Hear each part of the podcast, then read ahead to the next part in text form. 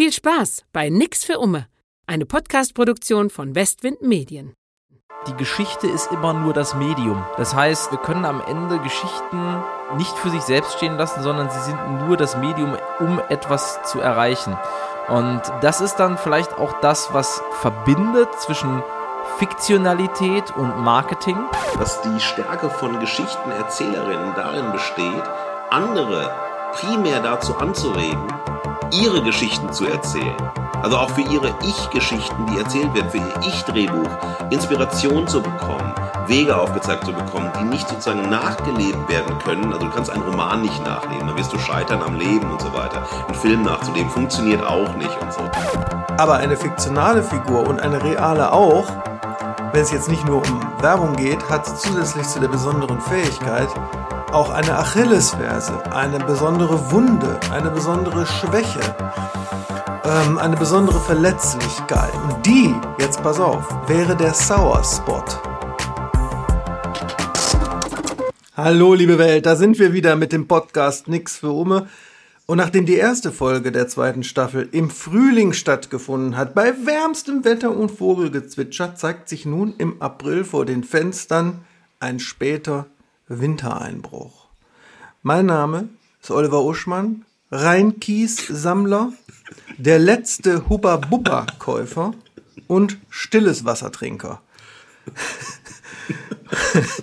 Zu an meiner Seite befindet sich Markus S. Kleiner, hallo. Ich bin French Press Runterdrücker, Teilzeit Nostalgiker und Parkettpolitur Praktiker.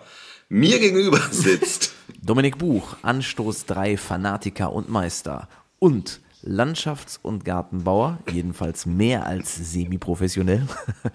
und der Mann, der seine Stimme im Tonstudio gerne der Werbung leiht. Und gemeinsam haben wir beschlossen, dass bei jeder Wetterlage gilt, nix für uns.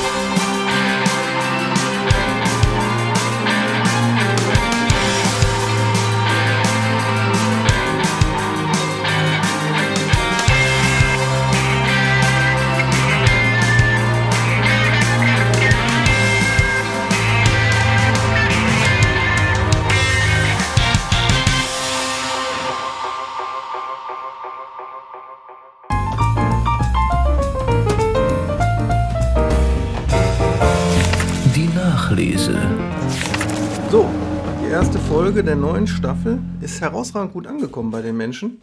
Darf ich verkünden, Jungs? Ja, ich habe zum Beispiel gehört, dass äh, dieses ja dieses neue Prinzip mit äh, Gastinterview kommt hervorragend an. Die Leute finden es abwechslungsreich, inspirierend und noch kurzweiliger als je zuvor. Zum Beispiel. Das hört sich gut an. Ich habe gehört, dass auch gerade diese Gesprächsdynamik durch das Ungewö also Unerwartete, was kommt, also was, welche Gästin haben wir da, was für Inputs kommen und so weiter, wohin führt sich das Gespräch und wir sozusagen auch spontan reagieren auf das Gesagte, auf das, was sozusagen die Gästinnen sagen, kommt extrem gut an, weil es eine hohe Dynamik erzeugt, Ja. die nicht so kalkulierbar ist, wie wenn man so ein festes Skript hat, das man immer wieder abgeht. Also das kam mir auch von ganz vielen Seiten, wurde mir das zugespielt und hat mich wahnsinnig gefreut. Ja, und die neue Playlist ist auch online zu Folge 9 oder Folge 1 von Staffel 2, je nachdem, wie ihr das definieren wollt. Und sie ist wieder sehr interessant geworden. Ne? Wolfgang Petri, Fortuna Ehrenfeld, die Scorpions, Bushido. Und als Beispiel für Grindcore, du hattest neulich erwähnt, ja, da, die Hipster, die haben einen Goldfisch und die hören Grindcore. Und wenn du dann so ein Genre erwähnst, dann suche ich ja ein Beispiel, da habe ich dann Nasum genommen, auch völlig unerträglich. Und Michelle, weil ich weiß gar nicht, ob du das gemeint hast. Du hattest letztens Ja, angefangen zu singen, du bist Natürlich. ein Teil von mir. Meintest du tatsächlich den Schlager von Michelle, ne? Dann habe Ja, ich ihn richtig mal, mein größter Wunsch ist doch, mit dir, Oliver, einfach mal im Seniorenheim einen Schlagernachmittag zu machen mit Singles, die wir auflegen und wir beide zusammen zur Motivation Disco Fox zu Michelle tanzen. Was kann es denn Größeres geben auf dieser Aber Welt? jetzt, jetzt, jetzt sage ich euch eins. Wer hat denn Michelle schon live gesehen? Nein, echt? ja, ja, allerdings, äh, allerdings halt in einem Rahmen, der sich erklären lässt. Und zwar ähm, bin ich äh, einmal beim, ähm, als dieser äh, Eurovision Song Contest äh, war, bin ich in Hamburg gewesen Und dann ähm, haben wir natürlich die Gelegenheit genutzt, äh, auf der Reeperbahn einmal da zu gucken, wenn diese Bühne da aufgebaut wird, wo Barbara Schöneberger vorher und hinterher da die Party quasi macht. Und ähm, ja, wir haben nichts gesehen. Es war natürlich am Regnen, die Regenschirme gegen rauf und runter. Äh, Helene Fischer mit Atemlos äh, muss wohl auf der Bühne gewesen sein. Das, das, hat, das hat man hören können. Ja, und dann hörte man natürlich ähm, Wer Liebe lebt, ist niemals ja. allein. Da hättet ihr jetzt ja. das Gesicht sehen und, müssen von Dominik. Die Grimasse, die er dazu geschnitten ja. hat an seinem das war keine Grimasse, das war völlige Konzentration, um meine Stimmbänder nicht zum Reißen zu bringen. Aber sag mal, heute ist ja das Thema ist ja Ich-Drehbuch, das Drehbuch des Lebens. Quasi nicht nur das Figurenprofil, sondern die ganze Geschichte. Und ein Film hat ja immer einen Soundtrack. Wenn jetzt euer Leben ein Film zum Beispiel wäre, man sagt ja nicht umsonst immer, Musik ist der Soundtrack des Lebens. Ne? Wenn ihr euch festlegen müsstet, welches Lied beim Abspann läuft. Das sagt ja auch viel aus über einen Film. Hättet ihr da schon eins? Ja, lass uns doch am Anfang anfangen. Also, das ist sozusagen das Motto des Lebens. Und da wäre es bei mir unter anderem Heart is a Beating Drum von The Kills, weil es diese legendäre Zeile, für mich eine der legendärsten Zeilen der Popgeschichte gibt. Ich äh, werde im äh, wunderbaren, hundertprozentig korrektem Dengelisch zitieren. It's not the door you're using, but the way you walking through it. Und das ist sozusagen ein Moment, wo es wirklich um Performativität geht, egal auf welchen Bühnen du bist, egal auf welche Bühnen du willst. Immer ist der Faktor, wie performst du? Ein ganz, ganz zentraler Aspekt. Und wie viel Improvisation brauchst du beim Performen? Ja, Improvisation ist ja auch etwas, was im Kulturbereich, im Kunstbereich, vor allem auch in der Wissenschaft total unterbewertet ist. Immer dieses akkurate Wissen, wie gelernt und so weiter. Aber eine Angst davor zu haben, jetzt ist eine Situation da, jetzt mach mal, spring mal rein, vertrau dir selbst und finde dann trotzdem den Weg. Also das wäre bei mir sozusagen über dem Leben stehen, wenn es die äh, Autobiografie geben würde. Keine Angst, die wird es nicht geben. Und auch wenn ich nächstes Jahr 50 werde, wird es sie nicht geben. Und bei der Trauerfeier, das ist ja mein Existenzialismus in mir, da gibt es irgendwie nicht Shine Light oder so ein Quatsch, sondern es gibt Dirt in the Ground von Tom Waits. Von dem unbekannten Tom Waits. Von dem sehr unbekannten Tom Waits. Mhm. Kennt ihr den eigentlich? Ja, wir hatten da gerade ein lustiges Vorgespräch zu. Für alle Ummes da draußen. Ähm, ich kann mich noch entsinnen, aber als ich damals angefangen habe mit zwölf oder so den Musikexpress bewusst zu lesen, als der noch die Review-Strecke, da war nicht weiß gedruckt, sondern auf so ein komisches cremiges Beige. Ich weiß nicht, ob ihr das noch kennt. Da konnte man sofort erkennen, hier fangen die Plattenkritiken ja. an. Ja. Und da äh, irgendwie ist mir hängen geblieben von damals, da war Swordfish Trombones gerade neu. Mhm. Und ich habe auch als Kind dann immer sehr auf so Cover geachtet. Und sowohl der komische ja. Name des Albums wie auch das Cover ist mir sofort äh, aufgefallen, damals. Ja, das ist, für mich ist Tom Waits, aber ich will euch jetzt nicht ablenken von der Podcast-Folge, einer wirklich der innovativsten, größten Musiker der Popmusikgeschichte, der am wandlungsreichsten ist, am schrägsten ist und am meisten Mut hat, auch Dinge zu tun, die niemand von ihm erwartet und die vielleicht auch niemand hören will. Und äh, dann das verbunden mit seiner unfassbaren Stimme. Halleluja, ich bin jetzt ruhig, sonst langweile ich unsere Hörerin und treib sie aus der zweiten Folge. Bei mir ist es unfassbar schwer gefallen, weil ich immer ganz große Schwierigkeiten habe, mich bei Musik auf gewisse Situationen sozusagen auf einen Song äh, runterbrechen zu lassen, weil viele Songs einfach so Teile meiner Persönlichkeit und Teile meines Lebens äh, sehr, sehr gut darstellen, aber nie so eine komplette Lebensphase oder das komplette Leben oder sonst was. Aber wir haben ja gesagt, wir einigen uns hier darauf, auf jeden Fall etwas zu nennen.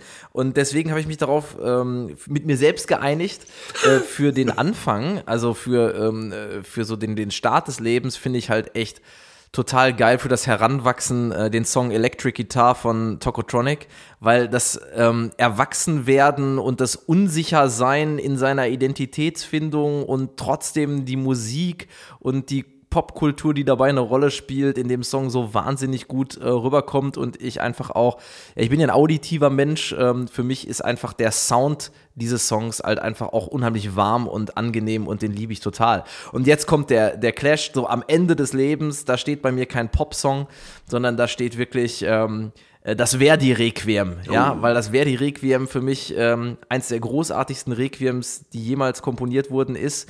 Ähm, ich habe das selber auch schon mal mit dem Orchester damals als, ähm, als Jugendlicher ähm, in der Philharmonie in Essen und in anderen Konzertsälen aufführen dürfen. Und das waren für mich somit die bedeutendsten Konzerte, klassischen Konzerte, die ich je gemacht habe. Ähm, und es ist halt eben äh, ganz, ganz oben am Limit von der Lautstärke und äh, von, von der Wucht und äh, ganz, ganz unten in den leisesten Tönen, in den feinsten Tönen. Und es ist, ähm, ja, es hat alles, was das Leben hat. Und das finde ich, äh, das finde ich genial an dem ganzen Verdi-Requiem.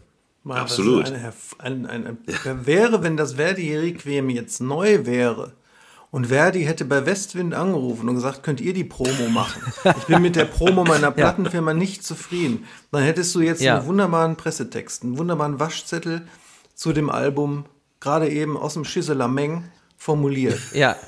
Ich hätte gesagt, pass mal auf, Giuseppe. Ja, passen so, passen so jetzt. Pass mal auf, Giuseppe, ich schreibe dich das nieder. Ich kann mich Sehr nicht schön. entscheiden. Für mein erwachsenes Leben und fürs Ende wird es sicherlich etwas von äh, Genesis, Aha oder Sting sein. Für mein äh, Adoleszenz und Heranwachsen Anfang könnte ich spontan sagen Angry Days von Lagwagon, weil der Song einerseits dieses Wütendsein thematisiert und gleichzeitig das Ende davon erzählt. Ja, da geht es ja darum, do you still live in Angry Days? Und es erzählt ja sozusagen schon die Entfremdung von Freunden, die immer noch in einem zornigen Dogmatismus hängen bleiben, der quasi nicht fähig ist zum polyperspektivischen Denken, wenn man so möchte. Das ist also ja. sozusagen einerseits das Verstehen dessen und andererseits das schon darüber hinweg sein. Das finde ich eine interessante Ambivalenz. Total. Aber du musst dich jetzt wie wir auch festlegen und nicht da rausreden mit, es könnte Aha, Sting oder Genesis sein. Komm zum Punkt, Jung. Was wär's? Musikalisch wäre es wahrscheinlich First of Fifths von Genesis. Es ist allerdings ein obskurer Text für, für das Ende eines Daseins. Andererseits geht es ja da, ja, das ist ja total abstrakt, aber da geht es ja irgendwie darum, äh, da geht doch auch jemand unter und da gibt es doch diese Zeile, now, nep, now, ähm, Neptune has claimed another soul. Mhm. Also da hat ja jemand einen ins Meer gezogen. Das ist ja quasi eine interessante Todesmetapher. Und ich habe ja neulich, habe ich eine Reaction-Video dazu gesehen von einer Afroamerikanerin, die, die äh, alle möglichen Proc-Sachen, ne, entgegen des Klischees, muss man ja so sagen, äh, äh, sich reinpfeift und dann spontan reagiert. Also wirklich das erste Mal das hört. Ne? Ich habe äh, mitgeheult, weil die, die, die hat gar nicht erwartet, was passiert und hört First of Fifths und schickt ihr Kind raus zwischendurch und fängt an zu flennen und ist so weit von gerührt. Und jemand schrieb da drunter, ja, natürlich, das kommt daher, dass derlei äh, Musik aus so tiefen Tiefen kommt, dass sie kulturübergreifend und überall alle im Innersten resonierend berührt. Und das gäbe es ja heute nicht mehr, was so ganz auch nicht stimmt, aber in der Tendenz schon. Mhm. Sehr schön. So, jetzt sind wir aber sehr musikspezifisch geworden, ne? Genau, aber bevor wir zu den steilen Thesen kommen, noch ein Fun Fact. Ich, äh, so Lagwagon war ja auch irgendwie äh, so eine Band, die habe ich rauf und runter gehört. Irgendwie so, das gehörte ja auch irgendwie mit zum guten Ton, so irgendwie in der Skate-Punk-Phase mhm. äh, und so. Und ähm, so, da gab's ja auch die Zeit, da hat man sich noch Alben gebrannt, ne? und äh, so Lagwagon-Alben, die konnte, äh, die konnte man, da konnte man mehrere Alben immer auf, auf eine CD brennen. Zwei Stück auf weil jeden die Fall, immer ja. so kurz, ja genau, weil die immer so kurz waren. Kann ich mich gut dran erinnern, dass ich immer bei Legwagon hatte ich CDs, da waren mehrere Aber guck mal, ich bin ja noch, so. ich hatte Kassetten und du, ich hatte zum Beispiel die, die, die ersten drei Bad Religion Alben, also gezählt ab Suffer, die passten auf eine 90er TDK.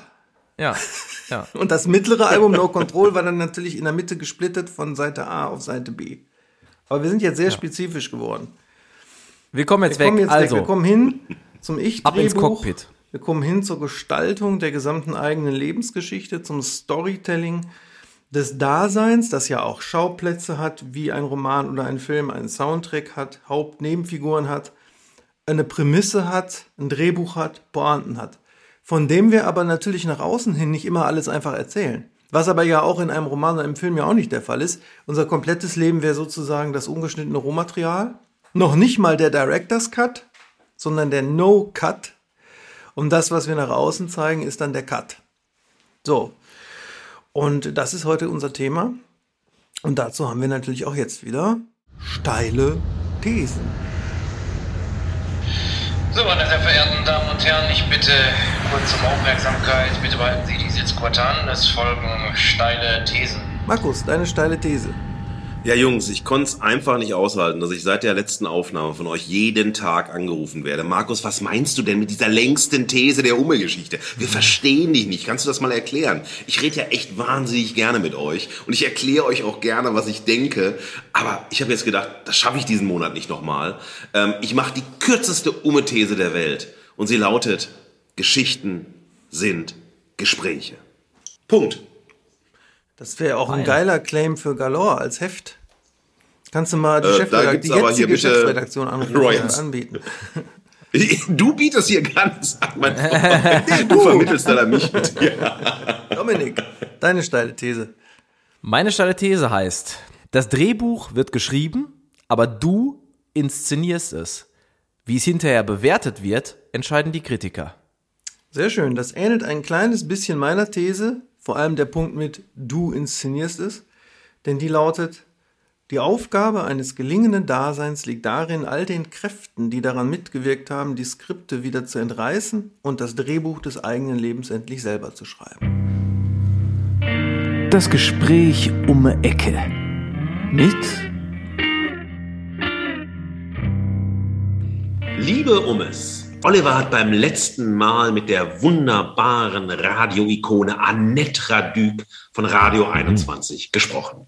Ich habe heute auch die große Freude, einen wunderbaren Umme-Gast zu begrüßen. Wir sind, wie sollte es auch anders sein, in unseren digitalen Zeiten bei Instagram übereinander gestolpert. Eine Freundin von mir, die großartige Journalistin Simone Fasse, ist großer Fan des Kultur- und Wissenspodcast Fugengold, den mein Gast zusammen mit dem außerordentlichen Herrn Hirat Seifert betreibt. Diesen Podcast hat mir Simone wärmstens empfohlen. Und das war auch ziemlich gut so.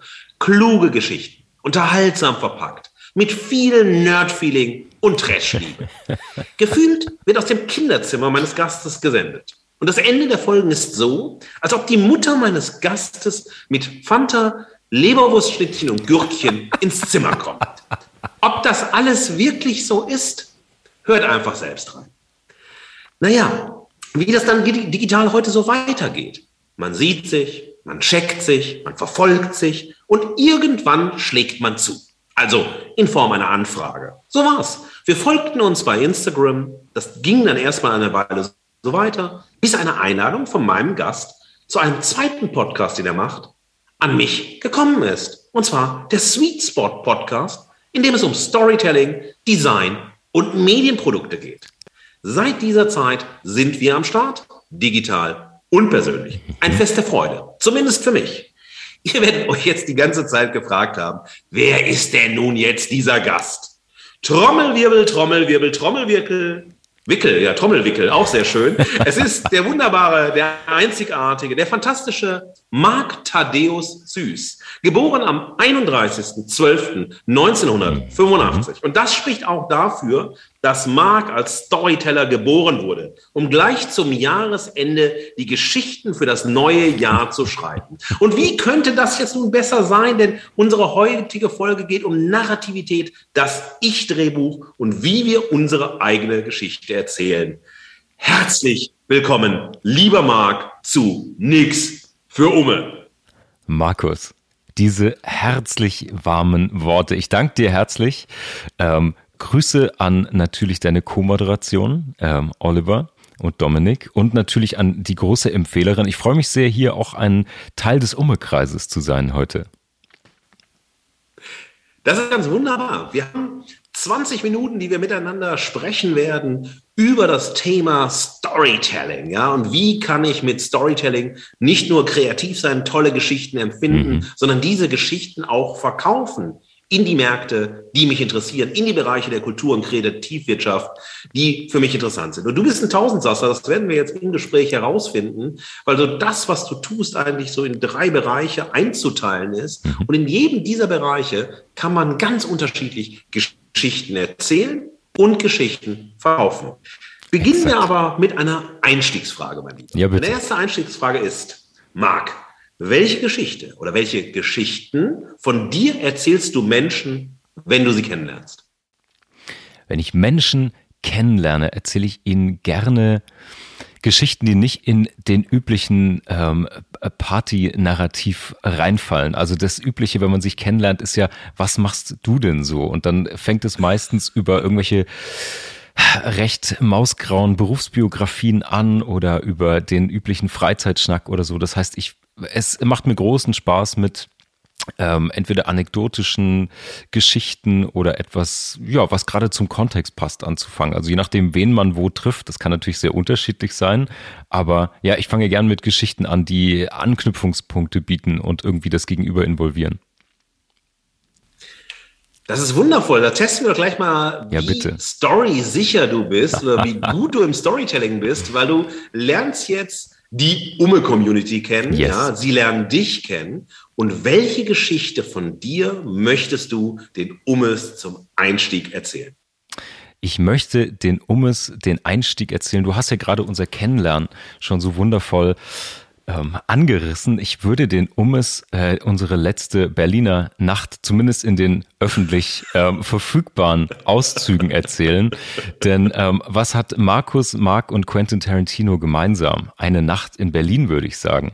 Und wir waren gemeinsam, als wir das letzte Mal zusammen in Berlin waren, auf diesem wundervoll abgesifften, abgerockten Kneipenschiff namens Ankerklause. Die famose Ankerklause. Und da traten wir sozusagen nicht nur geistig und äh, popkulturell in die Fußstapfen von Brad Pitt und Quentin Tarantino, sondern auch ein bisschen, glaube ich, was die Bierlust an dem Abend anging. Und äh, die Nacht verlief dann noch bunt weiter. Da müssen wir jetzt nicht in die Nähe drauf eingehen. Aber ja, das ist vielleicht ein guter Anknüpfungspunkt für eine Geschichte. Das macht doch ein paar Bilder im Kopf auf. Ja, auf jeden Fall eine Erinnerungsreise zu signifikanten Orten, an denen man sich begegnet ist, zu denen eben was passiert ist. Und manchmal, wenn wir bei der Ankerklause bleiben, war es so, dass die Geschichten enden, wo der Schnaps beginnt. Exakt. Äh, sag mal, ähm, gibt es so eine Lieblingsgeschichte von dir, so eine all-time-favorite Lieblingsgeschichte, die dich total beeinflusst hat und die du heute noch mitnimmst in die Geschichten, die du erzählst oder wenn du Menschen anleitest, Geschichten zu erzählen? Hm. Also das sind jetzt natürlich mehrere Fragen in einem. Es gibt natürlich Geschichten, die mich persönlich geprägt haben, sowohl irgendwie in, in der Adoleszenzphase, wo Geschichten für mich eine große Rolle gespielt haben. Dann gibt es natürlich, je mehr man sich damit auseinandersetzt, umso mehr brechen Geschichten ja auf. Ich glaube, wenn man selbst Sportler ist, schaut man Spiele anders. Wenn du Musiker bist, hörst du Musik anders. Wenn du dich mit Geschichten und narrativen Strukturen auseinandersetzt, konsumierst du heute Geschichten anders. Und dann gibt es natürlich noch das, was du als drittes äh, impliziert hast in die Frage, wie man denn mit anderen Menschen an deren Geschichten arbeitet. Also äh, eine der ersten Geschichten, an die ich mich erinnere als Kind, ähm, ist tatsächlich eine, eine Trilogie, die ich als Kind sehr verehrt habe, Zurück in die Zukunft. Das ist eine der ersten äh, Filmgeschichten sozusagen, die mich geprägt haben. Ähm, alleine wegen der Einstiegsszene mit einem Skateboard in dieses Labor zu fahren und den Gitarrenverstärker auf elf aufzudrehen und die komplette Hütte explodiert, das ist bis heute mein Ziel. Ähm, das siehst du ja auch über Videochat hier in meinem Heimstudio, daran arbeite ich immer noch.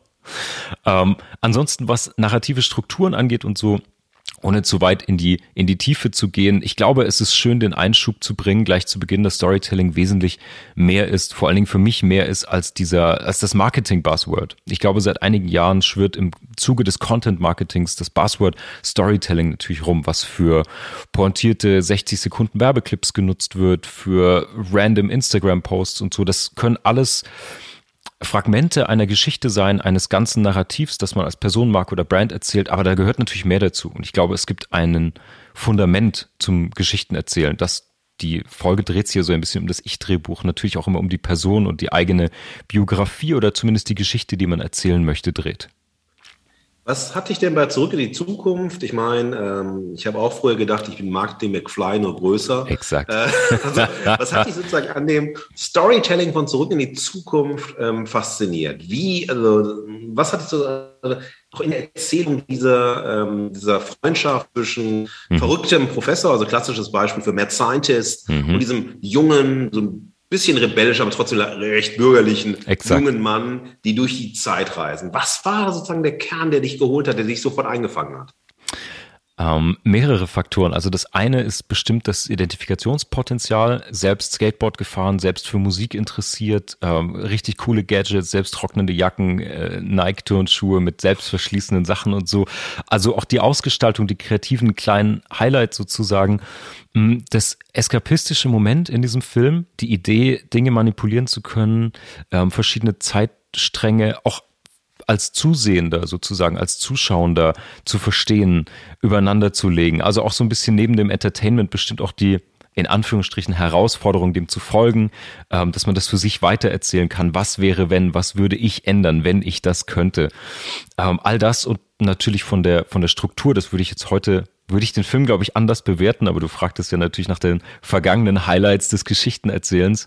Und ja, also diese Idee von fliegenden Autos und Plutonium und ähm, so vielen Nebenschauplätzen, das macht ganz viel auf und das hat mich irgendwie, deswegen hat mich der Film, glaube ich, länger begleitet als die 90 Minuten Entertainment. Ja. Mhm. Super. Also man merkt ja, dass ähm, Storytelling oder das Geschichtenerzählen dich äh, stark geprägt hat. Wenn ich mir mhm. deine Webseite anschaue, allen Umes empfehle ich auch mal einen Besuch auf deiner Webseite. Das ist wirklich viel spannendes Material.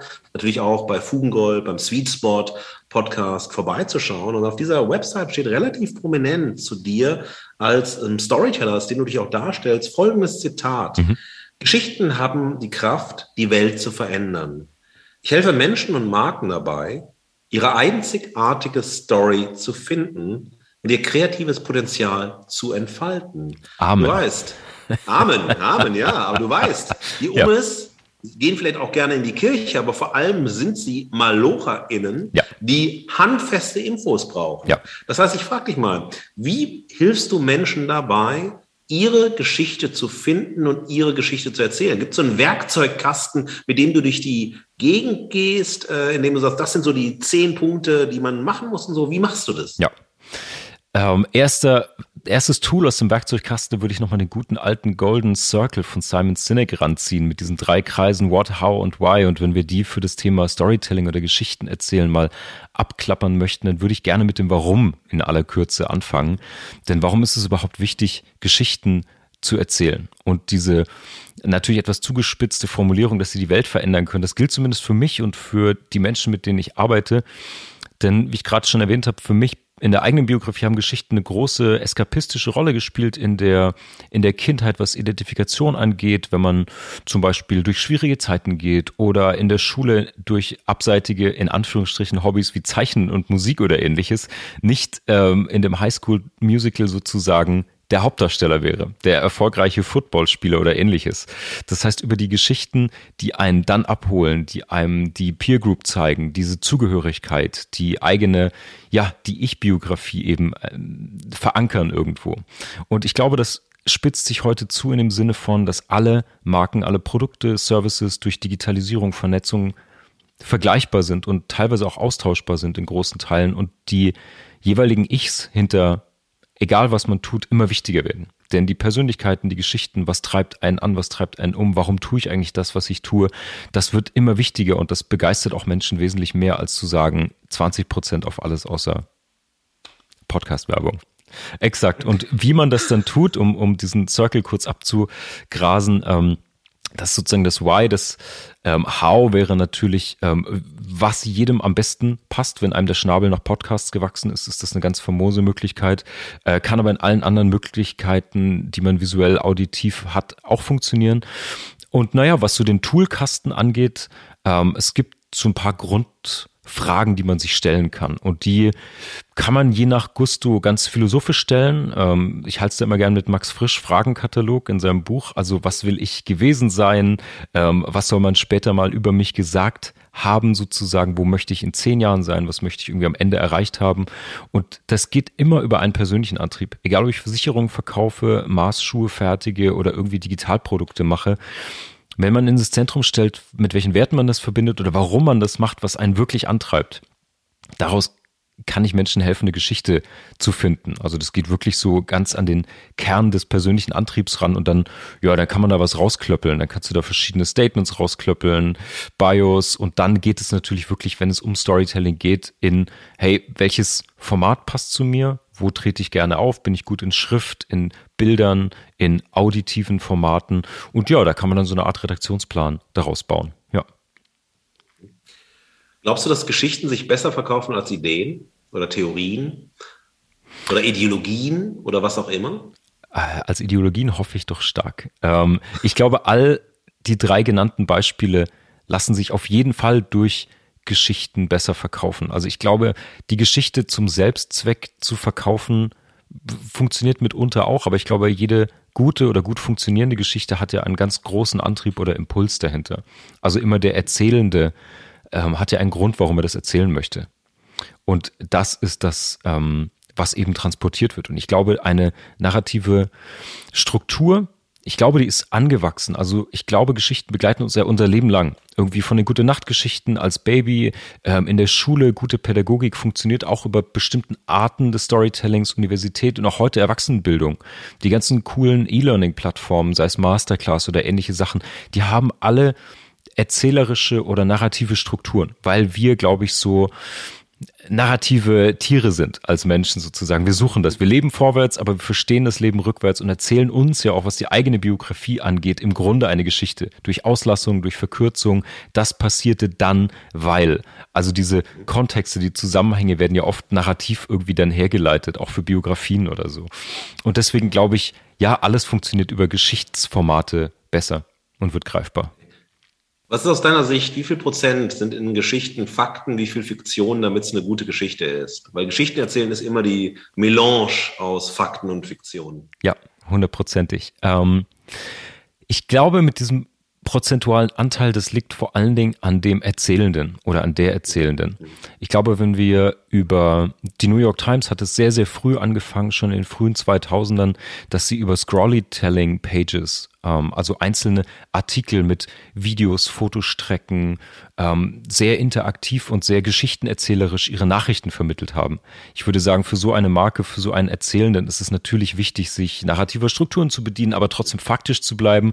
Wenn ich sage, ich bin Entertainer, ich bin Podcaster, wie auch immer, dann geht es natürlich darum, wie mache ich zum Beispiel maximal viele Bilder im Kopf auf. Und wer Fugengold hört, dem fällt vielleicht selbst manchmal die Leberwurststulle aus der Hand bei dem, was wir uns da so ähm, improvisativ aus den Fingern ziehen. Aber ja, also diese Freiheit muss man, glaube ich, sich selbst nehmen, je nachdem, in welchem Kontext man sich bewegt. Aber es ist immer eine ordentliche Prise, zumindest Bilder im Kopf sollten mit drin sein. Ja.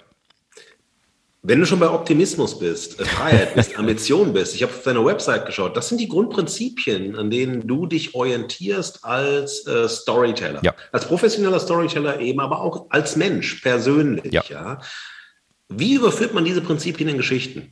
Also Freiheit, Optimismus, Ambition. Ja.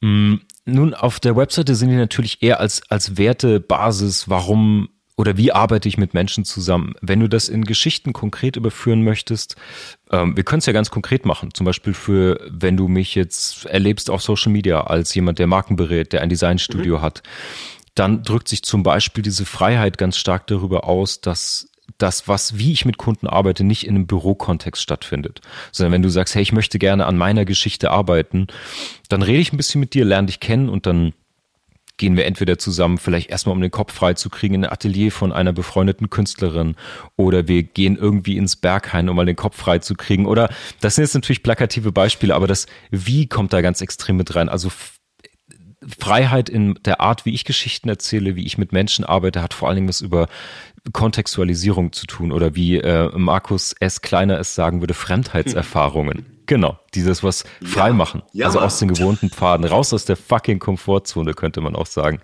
Ja, mhm. Optimismus mhm. ist für mich persönlich extrem wichtig, denn es ist, das kennt man auch aus dem Pausenhof, gemeinsam etwas Scheiße finden ist ziemlich einfach. Da findet man sehr, sehr schnell gemeinsame Nenner, aber es braucht ein bisschen mehr Chutzpe, um was zusammen richtig geil zu finden und für was einzustehen. Und ähm, heute mehr denn je, zumindest aus meiner Perspektive, ähm, ja, Geschichten aus Optimismus zu bauen, finde ich, finde ich wichtig.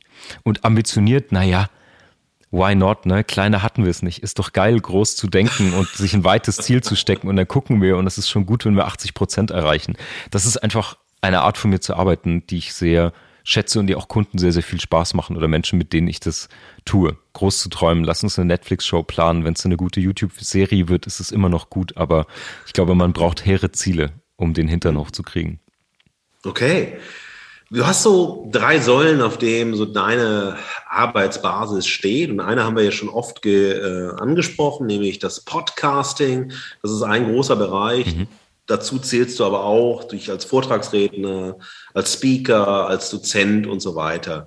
Ähm, bleiben wir mal beim Podcaster. Ja. Ähm, wie entwickelst du hier Geschichten für einen Podcast? Mhm. Ähm, wir kommen gleich noch auf Markengeschichten ja. äh, zu sprechen und auf Kunstgeschichten. Das sind die anderen beiden ja. Säulen, für die du stehst. Also für Marke, für, ja, sagen wir mal, kreatives Schreiben, kreatives Erzählen mhm. und für freie, chaotische, auf das Chaos kommen wir noch, äh, yes. Kunstausübung.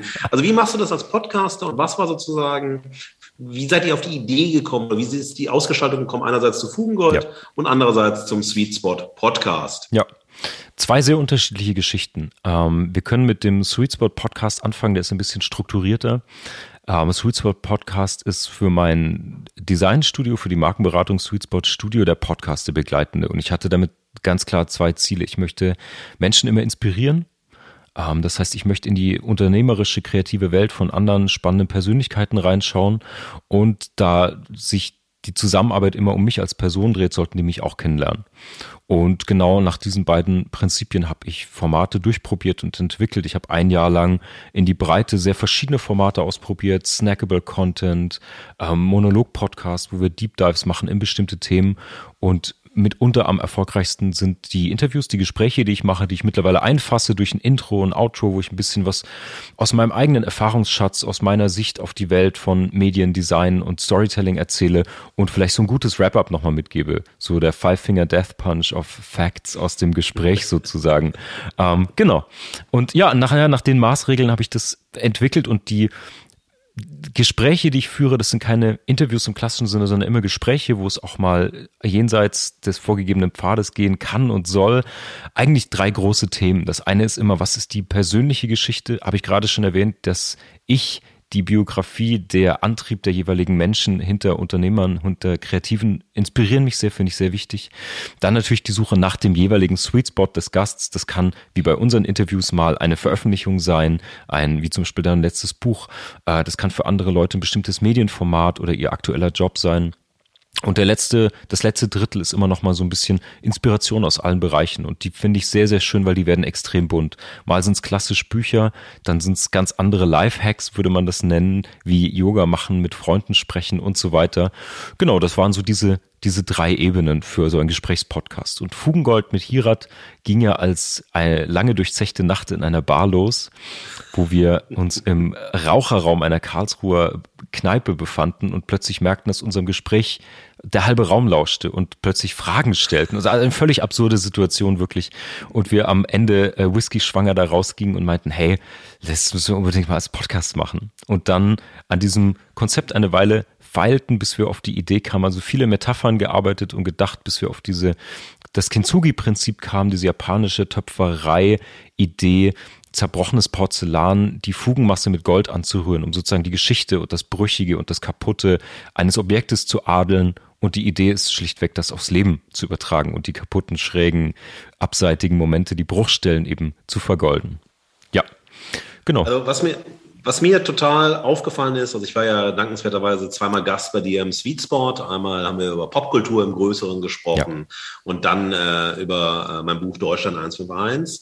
Und du hast eine hohe Gabe, ähm, deine GästInnen, äh, auch wenn man die anderen äh, Folgen hört mit anderen äh, TeilnehmerInnen, äh, zum Reden zu bringen, zum Erzählen zu bringen, also selbst Geschichten erzählen zu lassen. Und das ist etwas, was was ich wahnsinnig spannend finde. Wie das geht, ich würde alle einladen, äh, Sweet Spots zu hören. Und das ist eine Gabe, die du hast als Geschichtenerzähler, anderen die Räume zu geben, ihre Geschichten, also diese Ich-Geschichten äh, zu erzählen.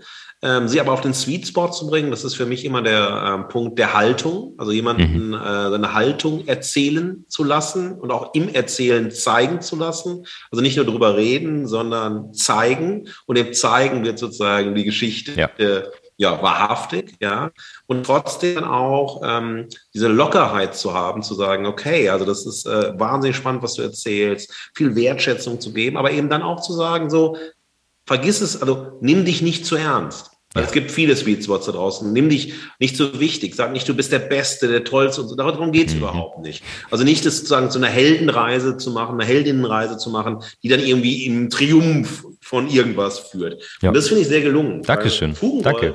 Ja, ich danke dir dafür. Und bei Fugengold ist es einfach spannend, dass ihr äh, Wissen erzählt. Und euer Prinzip, ne, die ersten drei Google-Suchergebnisse, ist ja auch wiederum eine sehr schöne selbstironische Auseinandersetzung damit. Das heißt, ihr habt Bock, äh, euch mit Wissensthemen, mit Philosophiethemen, mit Kulturthemen zu beschäftigen. Aber ihr seid jetzt nicht die Allwissenden irgendwas, sondern ihr googelt, ihr bereitet euch vor, ihr lasst es laufen und dann entstehen Geschichten. Mhm. Und dann nehmen die Leute einfach auch Talks mit, ihr verfranst euch in irgendwas, ihr nehmt Details raus und so. Das ist auch ein schönes Prinzip, eure Geschichten zu erzählen. Ähm, ich habe noch zwei Themen, mit denen ich über die sprechen will. Die Zeit läuft irre und ja. das ist das Schöne mit dir. Wenn man mit dir redet, dann es kommt verfliegt. man nicht aus dem Reden raus. und das ist auch etwas, was ich ganz großartig finde. Du bist ja auch ähm, Kreativdirektor, äh, du bist ähm, auch Brand Consultant, bist Designer, also ne, hast Mediendesign ja auch studiert, mhm. mhm. unter anderem natürlich.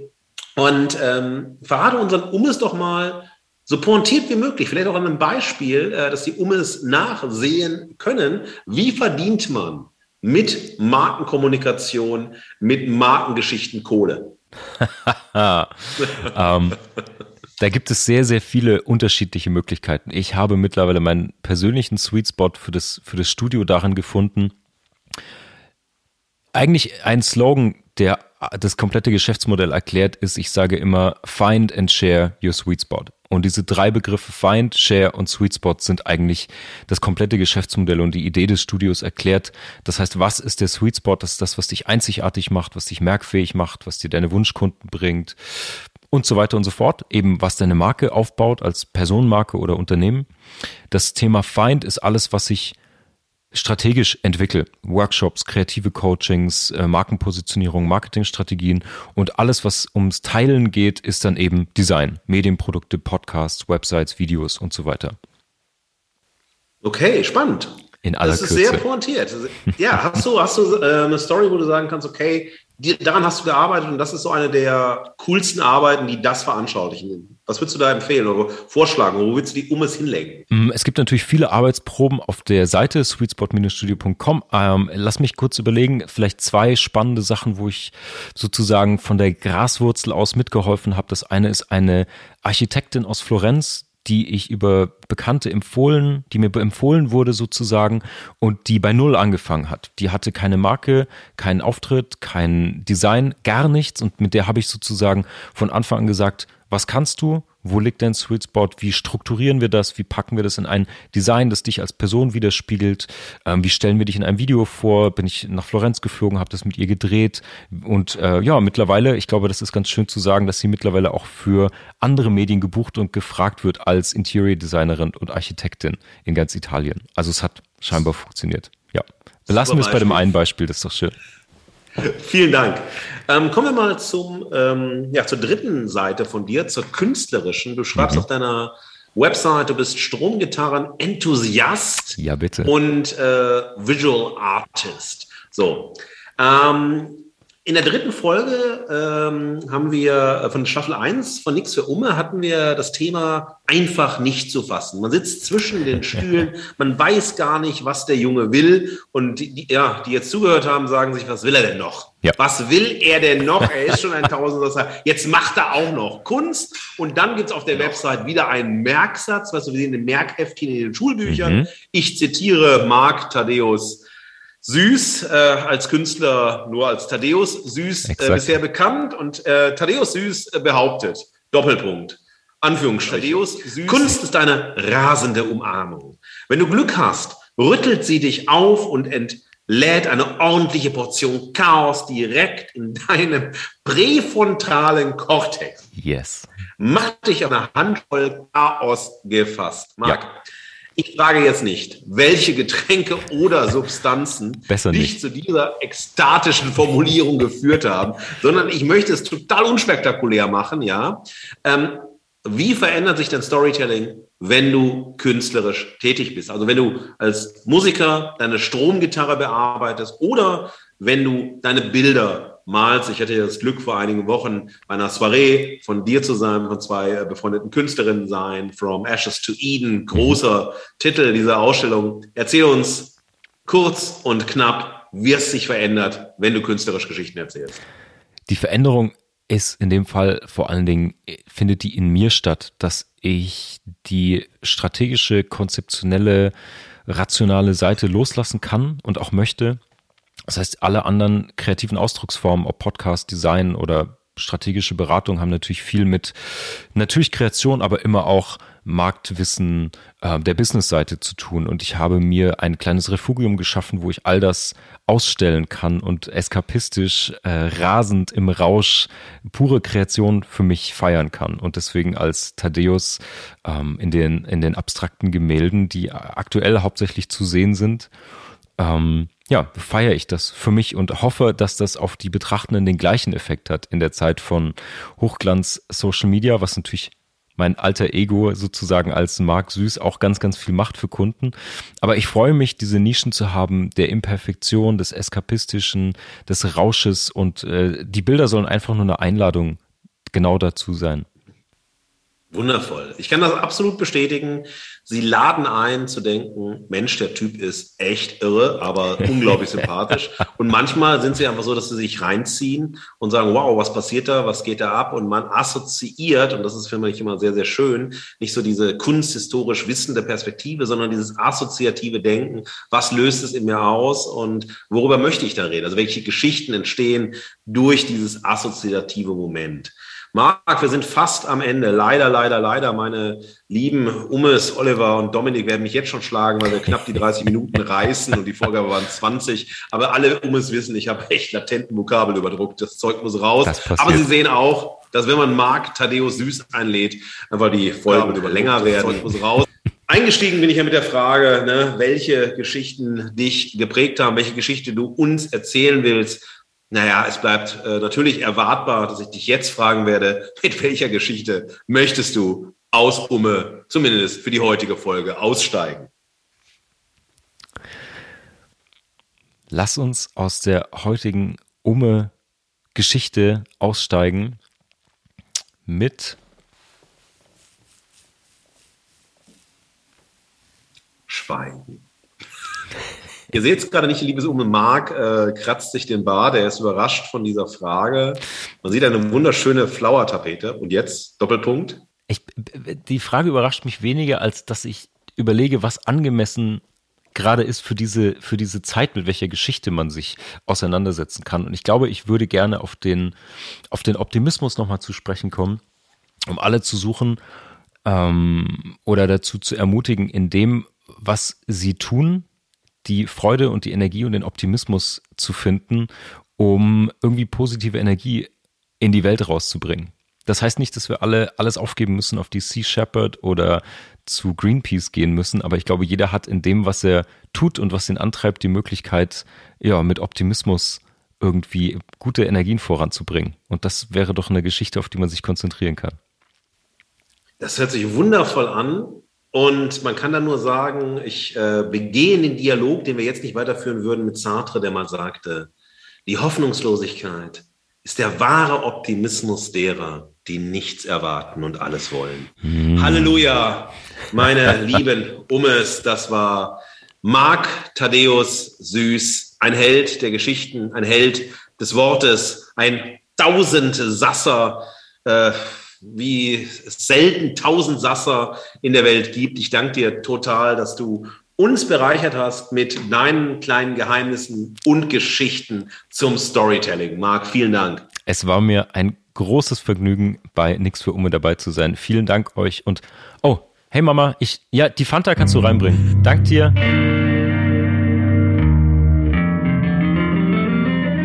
So, ihr Lieben, jetzt habt ihr das Lang-Interview mit Marc Thaddeus Süß gehört. Es war auch nochmal für mich das erste Mal, dass ich es wieder gehört habe oder zum ersten Mal angehört habe nach, der, ähm, nach dem Gespräch selbst. Und ich habe mir jetzt ähm, ganz viele Dinge aufgeschrieben, aber ich finde erstmal ganz wichtig, was, ähm, wo wollt ihr einsteigen? Wo wollt ihr reingehen? Es sind so viele Themen, die auch mit Themen, die wir schon in der ersten Staffel behandelt haben, wie wir auch schon reingegangen sind, die also ganz viel mit dem Umme-Universum zu tun haben, aber eben auch schön handfest sind, wo man sich sozusagen nicht nur philosophisch abheben kann, sondern sehr pragmatisch umgehen kann. Und wir haben jetzt ja, ich sehe schon hier so ein bisschen den Endboss sitzen, äh, den großen Storyteller Oliver Uschmann und ich möchte ihn jetzt hier hier zur mündlichen Prüfung aufrufen, in meiner Form als Professor. Ihr habt, die lieben Umes sehen das ja nicht. Wenn diese Gespräche laufen, die die anderen nicht kennen, wird fleißig mitnotiert. Ähm, ich habe ein Übergewicht bei ähm, Dominik Buch gesehen, der viel mehr aufgeschrieben hat. Das heißt nicht, dass er gute qualitative Dinge aufgeschrieben hat, aber er hat halt mehr malocht am Text. Du siehst doch meine Hände überhaupt nicht. Na, ich sehe aber deinen Kopf senken und äh, die Katze laufend und ähm, ich würde jetzt gerne als ersten in die Prüfung bitten, ähm, Oliver Uschmann M.A. Und äh, zur ersten Frage kommen. Ähm, haben Sie Nachträge? Möchten Sie Ja, etwas hab kommentieren? Ja. Habe ich. Es ist ja so, in der Figurengestaltung für Fiktionen hat ja eine Figur immer A, eine besonders ausgeprägte Fähigkeit. Das wäre die Entsprechung zu dem Sweet Spot, nachdem der Markt mit seinen Kunden sucht, um zu sagen, was mit Dominik ja ähnlich bei Westwind, um zu gucken, was ist eigentlich das, was dich auszeichnet, was ich dann hervorhebe im Storytelling, um es zu verkaufen. Aber eine fiktionale Figur und eine reale auch, wenn es jetzt nicht nur um Werbung geht, hat zusätzlich zu der besonderen Fähigkeit auch eine Achillesferse, eine besondere Wunde, eine besondere Schwäche, ähm, eine besondere Verletzlichkeit. Und die, jetzt pass auf, wäre der Sour Spot. Also sweet and sour. Ja, Saugeil. und die ist ja sehr stark bestimmt vom Skript des Lebens, ja, Transaktionsanalyse, das unbewusste Drehbuch, das wir in uns tragen. Und das prägt sich zum Beispiel aus, aus durch destruktive Einschärfungen. Das ist etwas, was meine Studierenden immer lernen müssen für eine Figur, sich destruktive Einschärfungen auszudenken. Das ist ein Begriff, Begriff aus der Transaktionsanalyse. Das sind so innere Sätze wie sei nicht du oder lass es bleiben, ja, oder sei nicht nah oder der schlimmste sei nicht, also die komplette, also kein, keine Lebensberechtigung zu haben. Und interessant ist doch, dass im Storytelling in Bezug auf Marketing selbstverständlich die Sour Spots, die aber ein reales Leben auch bestimmen können, Stichwort Selbstsabotage bis hin zum Schlimmsten, ja natürlich nicht Teil des Storytellings wären. Niemals. Ja, So. das ist super spannend. Also erstmal von meiner Seite aus einen ganz großen Dank auch an das tolle Gespräch, Markus, und ähm, auch an unseren Gast, Marc Süß.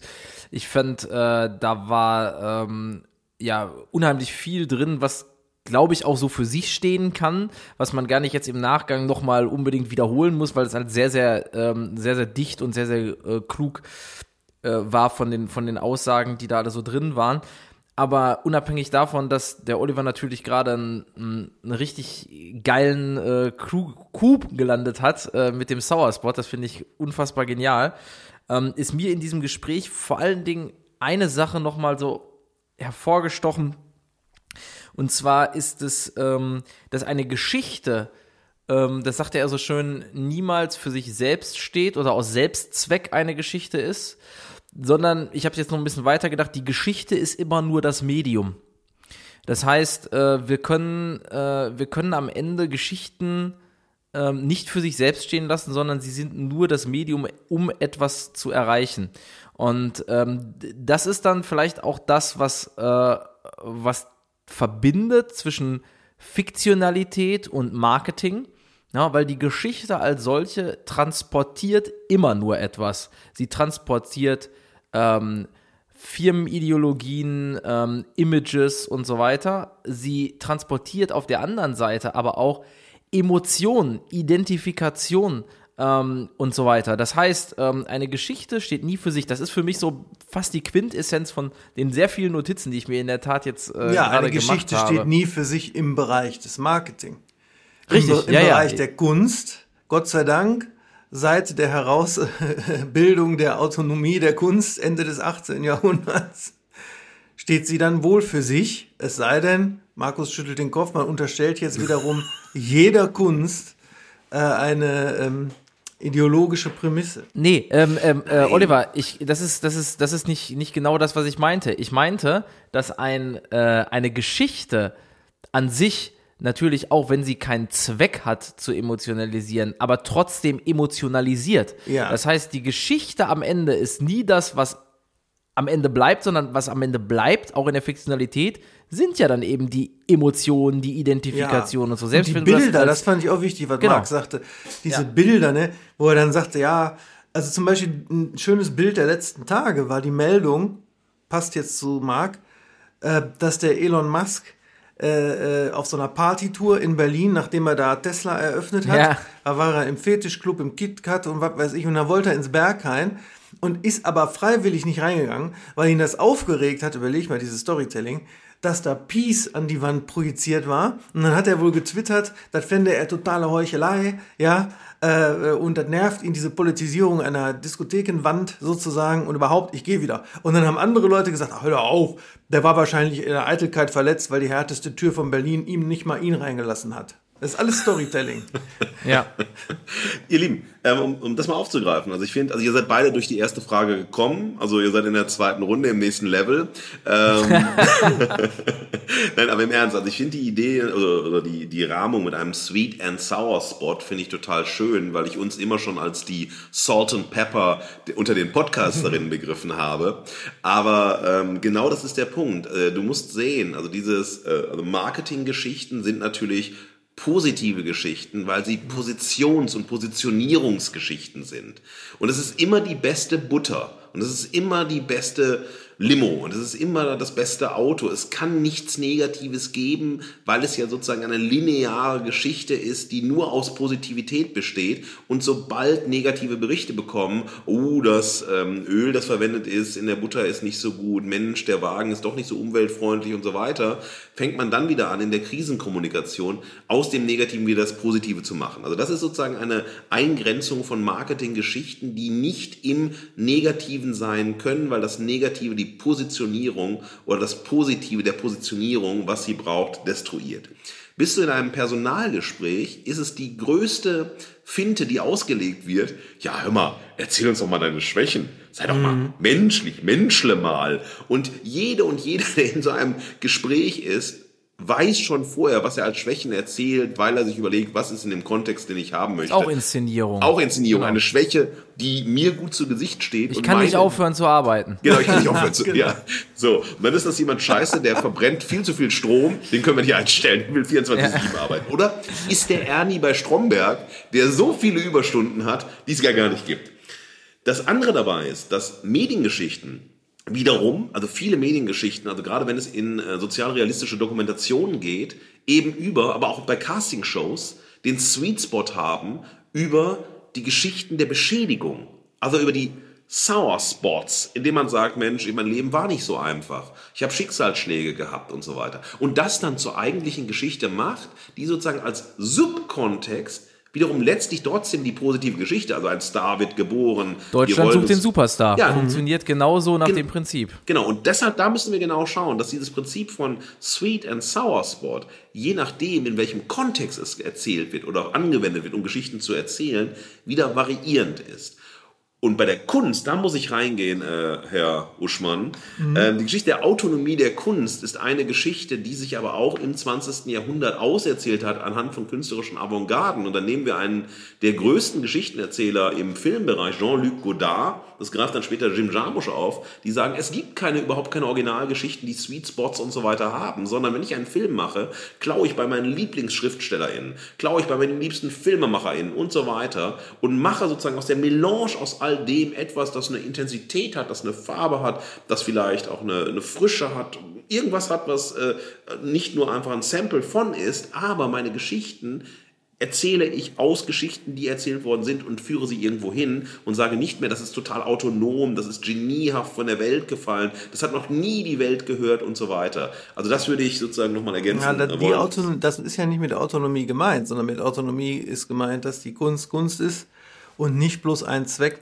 äh, für die Politik, für die Religion oder sonstige andere Systeme, wie es vorher war. Wie ja, aber die Autonomie sagt auch, dass du äh, deine Kreativität darin besteht, eben Geschichten zu erzählen, die nicht schon 20 Mal erzählt worden sind, Metaphern zu nehmen, die nicht schon auserzählt worden sind und so weiter. Das ist ja die Unabhängigkeit von Tradition, die Unabhängigkeit von sozusagen Bezugnahme und so weiter. Das ist ja genau beides genommen. Also diese Unabhängigkeit von Systemen, um sozusagen eine Freiheit zu haben, frei schaffen zu können, aber ja. auch die Unabhängigkeit von da, Stoffen. Ja. Jetzt meldet sich der so, Herr ich mache jetzt, ich mache jetzt einmal hier so, das, das Ding müsst ihr bei, bei einem Bier nochmal äh, äh, außerhalb der Mikrofone genau erklären. Ich glaube, ähm, lass uns mal bitte noch mal einmal kurz beim beim äh, Sweet and Sour Spot bleiben, weil ich glaube, da hat der Oliver das Gespräch in eine richtig geile Richtung äh, gelenkt durch diese ähm, äh, durch diese Aussage. Ich habe darüber nachgedacht, Seitdem Oliver das gesagt hat, ne, äh, was ist denn wirklich gutes Marketing? Und irgendwie hat mich was daran gestört. Naja, beim Marketing zeigt man immer nur das nach außen, was gut ist. Weil äh, natürlich ist das so. Also ich meine, das ist der Zweck von Marketing, ne? dass man sich positioniert, dass man Imagebildung hat. Und dann hast du gerade gesagt, Markus, ähm, diese, diese, äh, dass man einen Sour Spot auch dafür nutzen kann, um einen Sweet Spot sozusagen daraus zu machen. Ich habe gesagt, Deutschland sucht den Superstar, dieses Ding.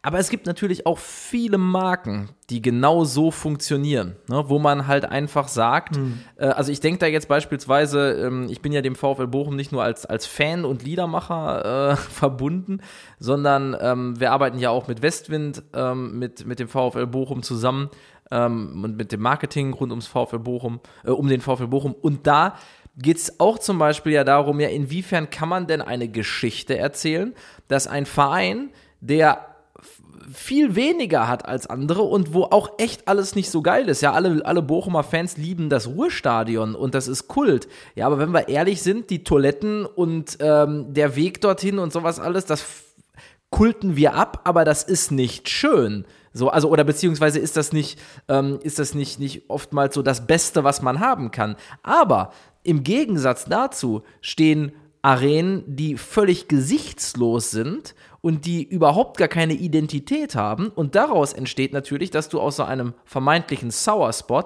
eine Geschichte erzählen kannst, die dahin führt, dass du die zu einem Sweet Spot führst. Und deswegen diese Verbindung äh, Sweet und Sour, ähm, die, also ich meine, äh, nur süß und nur sauer, es schmeckt auch einfach nicht, aber süß-sauer, das schmeckt. Und ich glaube, ähm, ich glaube, gutes Marketing greift nämlich wirklich auch das auf.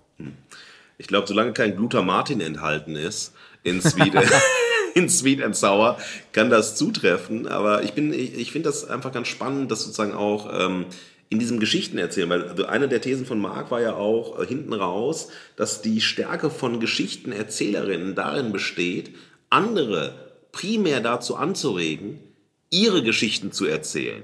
Also auch für ihre Ich-Geschichten, die erzählt werden, für ihr Ich-Drehbuch, Inspiration zu bekommen, Wege aufgezeigt zu bekommen, die nicht sozusagen nachgelebt werden können. Also du kannst einen Roman nicht nachleben, dann wirst du scheitern am Leben und so weiter. Ein Film nachzuleben funktioniert auch nicht und so, ja. Ähm, aber zu sagen, okay, wie werde ich, und das war ja meine These auch, ne? also Geschichten sind Gespräche, dazu von Geschichten empowered, meine Geschichten zu erzählen, meine Geschichten vielleicht auch anders zu denken und so weiter. Und das finde ich, ist für mich auch immer, wenn ich Musik höre, Filme äh, sehe, Bücher lese und so weiter, das ist das, was mich ja. fesselt, das mich in den Strudel zieht. Genau dieser Aspekt zu und sagen. Und da kommen unsere ja. beiden Thesen ja zusammen. Nämlich ja. die eine, dass selbstverständlich jede Geschichte auf Mustern und Motiven und Traditionen beruht, die es schon gibt und trotzdem neu ist, weil jedes Individuum, das die Geschichte erschafft, eine eigene Biografie, ein ja. eigenes Skript, ein eigenes Leben hat, eigene Sweet and Sour Spots hat, eigene Settings im Kopf hat und so weiter und die dann in die äh, durchaus benutzten Muster oder auch Traditionen hinein injiziert. Und dadurch wird das dann doch wieder was eigenes. Genau wie in der Musik, wo eine, eine Stimmfarbe schon reicht, die niemand anders hat um äh, übliche Formen dann doch wieder individuell zu machen. Mhm.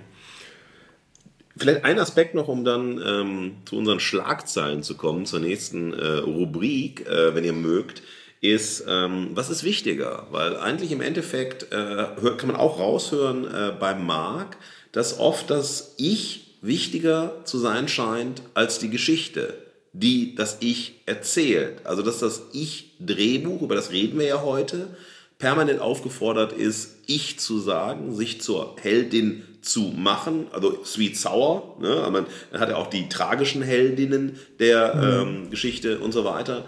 Aber eigentlich steht dann sozusagen das Ich, die Biografie, das eigene, das Selbst über den Geschichten, die erzählt werden? Oder ist es auch in einem Sweet and Sour Verhältnis? Wie seht ihr das? Naja, also es ist ja eigentlich genau, äh, genau da, wo wir, ähm, wo er das so schön gesagt hat, wir erzählen das immer rückwärts. Ne? Ja. Ich glaube, diese These habe ich auch schon mal im, im Podcast gebracht. Ja. Das ist einfach nicht, äh, also wenn, wenn wir so einfach leben, dann, dann heißt es immer, ähm, ach, was ein Zufall oder wie das und dann habt ihr euch kennengelernt und dann sind wir dir und daraus ist das entstanden mhm. und sowas alles. Und im Nachgang guckst du dir diese rote Linie rückwärts an und denkst so, ja klar, das hat sich ja auch alles abgezeichnet. Das war ja genau so dieser Weg. Ne? Und ich glaube, ähm, das, das, das hat er ja auch irgendwie an einer Stelle nochmal äh, deutlich gemacht. Ähm, mit was will, was will ich gewesen sein und warum? Ne? Also diese, mhm. ähm, diese Referenz auf, auf äh, Max Frisch auch da. Äh, wir, wir haben immer den, den Drang, etwas im Nachgang als eine Geschichte ja. zu erzählen, genau. aber eigentlich inszenieren wir uns permanent nur als uns selbst. Absolut. Ja. Und da ich ja in jedem Podcast entweder Luhmann oder Kafka erwähne, könnte man sagen, das Lebensskript, das Kafka gelebt hat und auch geglaubt hat, nämlich zum Beispiel die radikale Unvereinbarkeit von Künstler und Literat sein und von bürgerlicher Ehemann sein, da sei er geglaubt, dass das nicht geht, das wiederum wäre aus heutiger Sicht ja fast ein Sweet and Sour Marketing Coup, ja. mhm. weil der ja. darauf hinausläuft, sich zu inszenieren als der totale Literat, was er ja auch gemacht hat, mhm. unter anderem durch das berühmte Zitat sinngemäß wiedergegeben, nicht wörtlich, ich, ich, ich, bin, ich mache keine Literatur, ich bin Literatur. Mhm. mhm. mhm. Absolut. Ja. ja. wenn wir bei Schlagzeilen schon sind, äh, zu denen wir kommen, oder Thesen, Lass uns mal den Sweet Spot, den Ume Sweet Spot und Sweet and Sour Spot von Marc. Hier nochmal ganz, ganz herzlichen Dank an dich für unser Gespräch und für die ganzen Ideen, die du nicht nur uns, sondern den Ummes gegeben hast, zu unserer nächsten Kategorie kommen. Headlines, Headlines. Ja, eine, die Schlagzeile der vergangenen äh, Zeit ist ja im wahrsten Sinne des Wortes eine Schlagzeile nämlich äh, das äh, je nach Betrachtungsweise überaus empörende oder sehr befriedigende Geräusch äh, der Backpfeife, die Will Smith als mögliches Ende seiner Geschichte Chris Rock bei den Oscars ob dessen in Humor verkleideter Mobbingbeleidigung seiner Frau verpasst hat. Und jetzt, wie ich gestern las, auch schon alle möglichen Verträge auf Eis liegen mit Netflix und Sony ähm, wegen einer realen Backpfeife äh, in einer Filmindustrie, die zu 80 Prozent von der genussvollen Glorifizierung der Gewalt lebt. So. Ja, was da, was da ja passiert, ist ja einfach, äh, alle reagieren über. Alle. Von Will Smith macht's als erstes, der reagiert über. Äh, und dann reagieren äh, sozusagen im Nachgang alle anderen bei der Empörung über.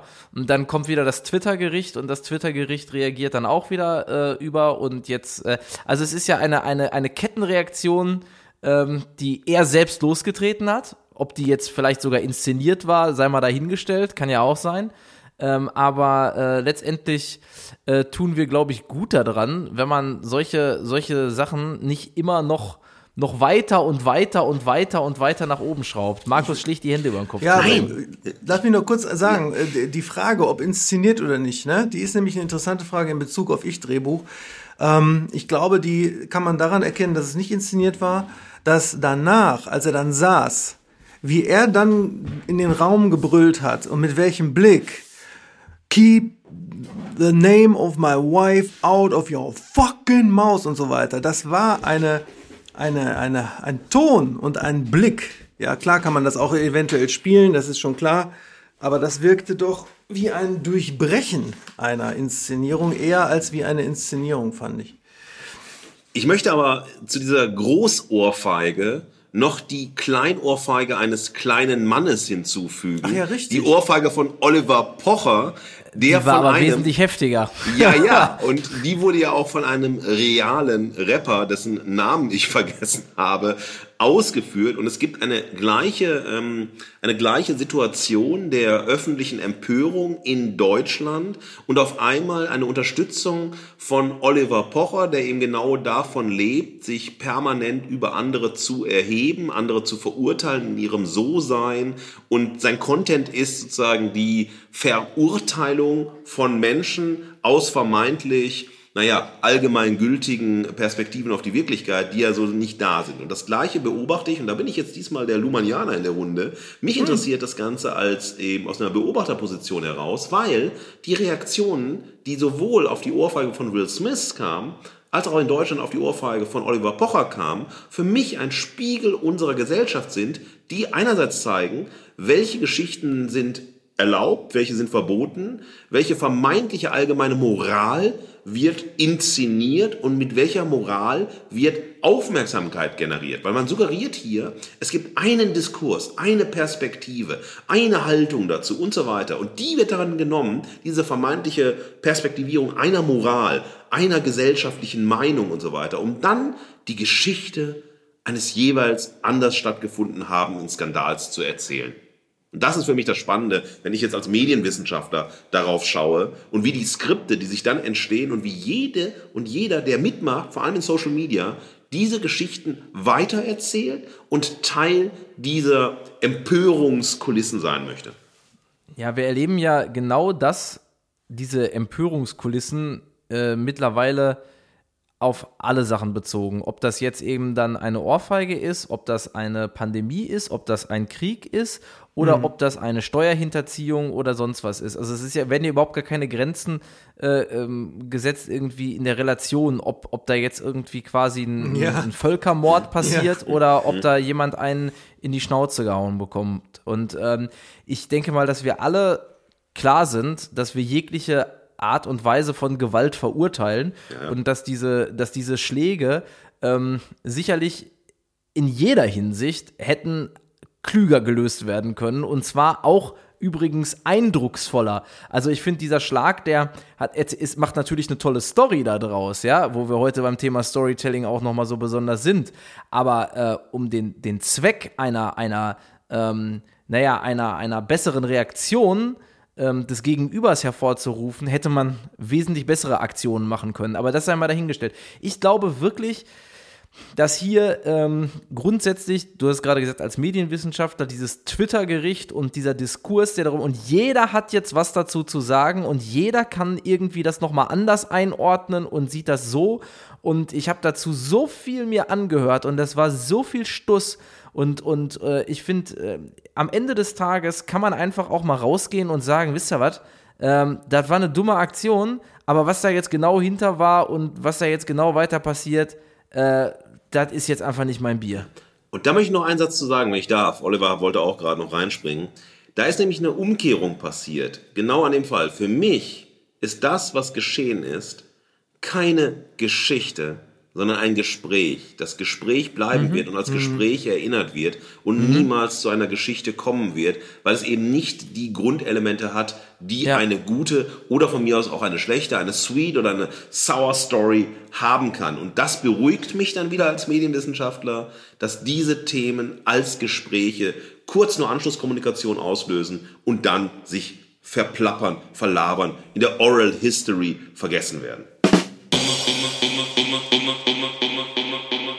Ja, liebe Leute, ich möchte äh, im Umme-Moment auf einen noch kommenden Umme-Moment aufmerksam machen, auf den wiederum Silvia mich aufmerksam gemacht hat, die ja beim äh, Berufsverband Bildender Künstler ist, und zwar auf den Hashtag und die Aktion Pay the Artist. Ja, das ist eine Initiative, die haben am 11. Mai, da kann jeder sich reinschalten per Zoom, wenn man da auf die Webseite geht, wird man das sehen, eine Konferenz, da geht es darum, äh, dass auch Ausstellungen vergütet werden sollten. Ja, wenn, wenn wir jetzt eine Lesung geben zum Beispiel oder wenn eine Band irgendwo spielt, dann wird ja kein Mensch äh, die Frage nach Honorar an sich komisch finden. Über die Höhe wird dann immer diskutiert und dann lehnen wir ab. Ja. So, ne, das erzählen wir ja oft genug hier, aber die Frage überhaupt ist ja ganz normal. Aber wenn bildende Kunst ausgestellt wird in jedweder Form, dann ist das ja fast immer so, aber kann man schon froh sein, es steht da. Und da geht es um Ausstellungsvergütung, dass das natürlich selbstverständlich genauso legitim sein sollte wie Honorare für Musik, für Lesung und Co. Also Hashtag PaySeeArtist, 11. Mai sei hiermit beworben. Das ist der eine Ummer-Moment im Sinne von, der kommt noch. Und der zweite ist, ähm, demnächst schaut mal bei mir auf Insta, da habe ich ein kleines Video zu gemacht, neulich sehr unromantischer Moment dämmeriges Los Angeles-haftes Abendlicht in Hamburg um Hövelham ist ja das Los Angeles von Westfalen und NRW von der, von der Art her. Und da bin ich in der Teppichdomäne T-Docs und hole frische äh, Bücherkartons, um die Restauflage des leider aus dem üblichen Programm genommenen, als Buch aus dem Programm genommenen Buches Überleben auf Festivals vernünftig einzulagern und selber dann wieder zu vertreiben um sie in die Welt zu bringen, damit sie nicht eingestampft wird. Das ist nämlich auch ein unromantischer Moment im hauptberuflichen Autorentum. Habt ihr noch Momente gehabt in den vergangenen? Ich hatte eine umme-freie Zone im letzten äh. Monat. Ich habe äh, hab einen Umme-Moment für euch. Und zwar ähm, ist, äh, ist es aus dem, aus dem unternehmerischen Kontext sozusagen bei Westwind. Ähm, äh, es ist als Medienschaffender sozusagen ja gang und gäbe, dass du Situationen hast, wo du Angebote für deine Dienstleistung äh, machen musst. Und diese Angebote sind natürlich entgegen einer Angebotserstellung eines ähm, Handwerkers oder so ähm, immer gleichzeitig auch ein bisschen mit Beratung. Denn äh, wenn ich jetzt hier reinkomme und sage, ähm, pass mal auf, irgendwie, ich möchte hier alles von, von innen neu gestaltet bekommen, dann sagt der Handwerker vielleicht auch, ja, kann man so oder so machen, keine Ahnung, aber in, im Kern geht es dann um Material und um äh, Arbeitsleistung. So, ähm, wenn, wenn ich äh, in meiner Beratung bin, wir inszenieren ja auch Marken, ja, und machen Marken eben dann auch ähm, mit unterschiedlichen Wegen zu einer äh, Marke, die, die belebt ist, sozusagen ähm, dann geht es in so ein Angebots, bevor einer Angebotserstellung schon immer darum, dass man so ein bisschen abtastet, ja, wohin geht's? Das war auch bei Marc ähm, ja gerade im, im Gespräch eigentlich so, find your sweet spot, ne? Also eigentlich ist das schon manchmal auch vor der Angebotserstellung so ein bisschen wichtig. Und dann hat man ein Vertrauensverhältnis, ähm, das eigentlich so sagt, pass mal auf, ähm, wir sind uns eigentlich schon klar, wir wollen zusammenarbeiten, äh, müssen wir jetzt irgendwie gucken. Und da bin ich zu gutgläubig manchmal, äh, weil dann gibt es nämlich die Situation, dass du dann das Angebot erstellst. Du hast sehr viel Beratungsleistung mit reingegeben. Du hast dann sehr aufwendige Angebote geschrieben und bist am Ende sehr lange mit beschäftigt gewesen. Und dann heißt es auf einmal, ah nee, doch nicht. Ähm, mhm. Da gibt's doch, äh, wir haben jetzt doch noch mal wen anders gefragt, der macht das irgendwie günstiger und so weiter und dann bist du raus. Und deswegen, ähm, das ist jetzt eine Frage an alle Ummes von euch da draußen, aber auch eine Frage an euch. Wie würdet ihr mit der Situation äh, in Zukunft umgehen? Gibt es ähm, nur noch Angebote, die bezahlt sind. Ja, also dass du die angerechnet bekommst ähm, später auf die äh, bei Auftrag äh, bei Auftragserteilung und du musst das Angebot aber vorher zahlen oder ähm, ist es wichtig auch in der Kreativwirtschaft doch vorweg schon ein bisschen Beratung reinzunehmen und man muss es einfach in Kauf nehmen. Ich habe da sehr viele Meinungen schon zu gehört in den letzten Tagen und eure Meinung ist mir genauso wichtig. Ja, das ist ein ambivalentes Thema. Ne? Auf der einen Seite würde ich sofort sagen, berechnen, weil ja jeder Handwerker auch ein KVA, ne, einen Kostenvoranschlag macht und das was kostet. Und ich kann mich noch erinnern, in der Zeit, als man noch technische Geräte hat reparieren lassen. Die Älteren werden das kennen. Man hat einst Fernseher zum Beispiel, ja, wenn die nicht mehr gingen, zum örtlichen Fernsehtechniker gebracht oder der kam und der hat dann ja auch ein KVA gemacht, der kostete dann, ja. was weiß ich, als es noch gab, 35 äh, Euro, 50 Euro. Ne? Auch die Jüngeren, die Älteren werden sich erinnern, es gab auch mal Fernseher, die kosteten Tausende von Euro. Und das war normal, ne? dass der die Analyse berechnet hat. Die Analyse war quasi die Entsprechung zu deiner äh, äh Vorgeplänkel mit dem Kunden, wo du da viele Stunden einrechnest. Auf der einen Seite würde ich sagen, normal normal. Ja. Auf der anderen Seite ist dann wieder es ist ja im Grunde ein, ein Pitch oder ein Casting. Und wenn du jetzt als Ja. Schauspieler zum Casting gehst, kriegst du auch nicht bezahlt, ne? Außer die Genau. Reisenkosten. Genau, das ist dieser, genau das ist dieser, dieses Ding. Und ich sag mal, so, sobald du riesengroße Projekte hast, ähm, ist das natürlich klar. Da machst du einen Workshop, der ist bezahlt. Ja. So, daraus äh, entstehen Projekte und so. Es geht jetzt eigentlich mehr um vermeintlich kleinere bis mittlere Projekte, ne, wo man dann eben auch vor allen Dingen preissensible Kunden hat, die vielleicht dann irgendwie sagen, ja, woanders kriege ich das günstiger. Ja gut, mit meiner Beratung vielleicht, aber vor, vorher hättest du gar nicht gewusst, was du brauchst. Ne? Ähm, das, das ist, glaube ich, eher so der Punkt. Ja, also ich finde, ähm, also die Idee eines Kostenvoranschlages würde ich auch für Oliver aus der von ihm äh, beschriebenen Perspektive unterstützen. Ähm, auf der anderen Seite musst du auch fragen, ähm, naja, wenn du jetzt 50 Euro dafür nimmst oder 100, du hast aber Genau. trotzdem eine Expertise abgegeben, die ja viel wertvoller Genau. ist als diese 50 oder 100 Euro. Ähm, wie, was bringt dich da weiter? Ist es äh, das Richtig. Weiterbringen von, ich habe jetzt eine symbolische Summe, aber die symbolische Summe ist so klein, so gering, weil die kannst du ja nicht groß aufrufen, aber du hast trotzdem eine Beratung gegeben, die dann im Fall, wenn du als zu teuer oder als nicht interessant genug wahrgenommen wirst, trotzdem weitergetragen wird. Und gesagt, guck mal hier, der hat das empfohlen, dann sagt eine andere Agentur, ach Mensch, da sind ja zwei, drei gute Ideen drin, Genau. die verkaufen jetzt als unsere. Ich glaube, da musst du dich als äh, Unternehmer konkret entscheiden, ob du eben einfach eine symbolische Hürde einführen möchtest, einfach ein Bewusstsein zu schaffen. Äh, auch, also das ist eben eine Form von Arbeit, die bezahlt werden muss. Aber du musst gleichzeitig für dich, glaube ich, wissen, ähm, naja, das ist wirklich was Symbolisches und äh, ob deine Ideen verwendet werden oder nicht, das ist ganz ähnlich wie wenn du sozusagen Texte einreichst bei Zeitungen. Ja, dann reichst einen Artikel ein, der unaufgefordert ist. Und dann ist eine super Perspektive formuliert, du hast tolle Beispiele und so weiter. Die sagen, aber, nee, so wie du es geschrieben hast, oder mit dir wollen wir nicht gehen, weil vielleicht hast du nicht die Tonalität der Zeitung.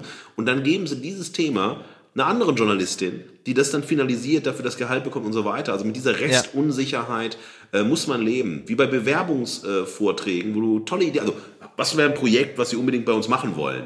Und dann entwickelt Genau. man natürlich ein Projekt und dann sagen die, nee, du bist für uns uninteressant, aber die Projektidee war super. Ich glaube, aus diesem Widerspruch, aus diesem Widerstreit kommst du da nicht heraus.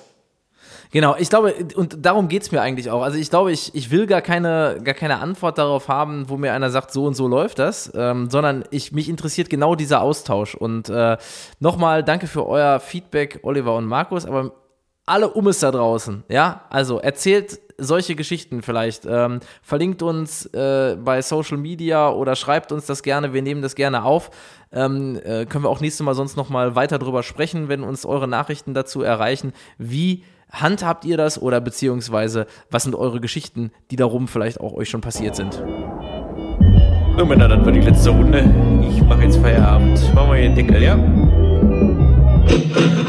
Ja, das war heute eine sehr umfangreiche Folge, wo es mir schwer fiel, einfach einen Satz jetzt zu sagen, so wie letztes Mal. Das kann auch nicht jedes Mal gelingen. Ich muss sagen, wer, wer die letzte Folge nochmal hört, da habe ich ja in einem Satz alles so derartig brillant zusammengefasst.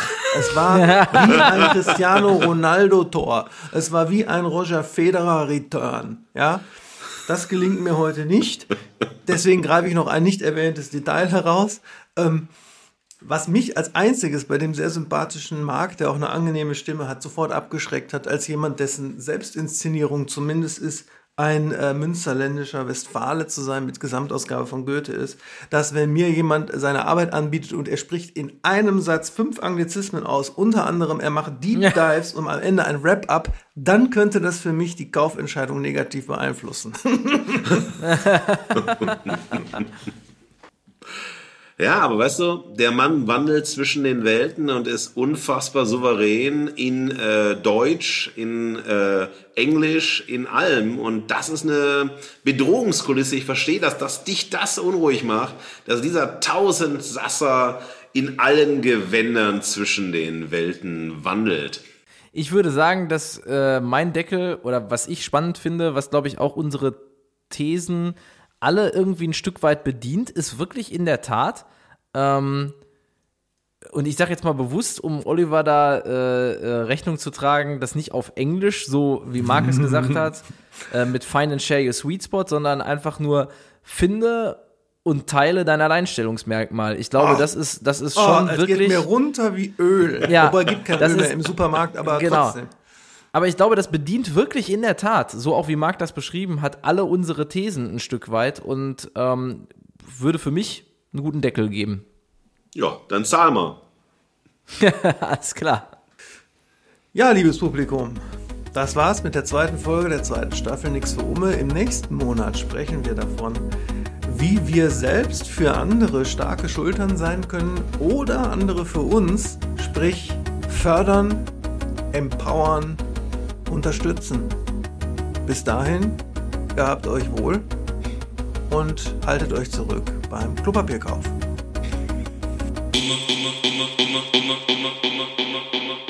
Das war Nix für Umme, eine Podcast-Produktion von Westwind Medien.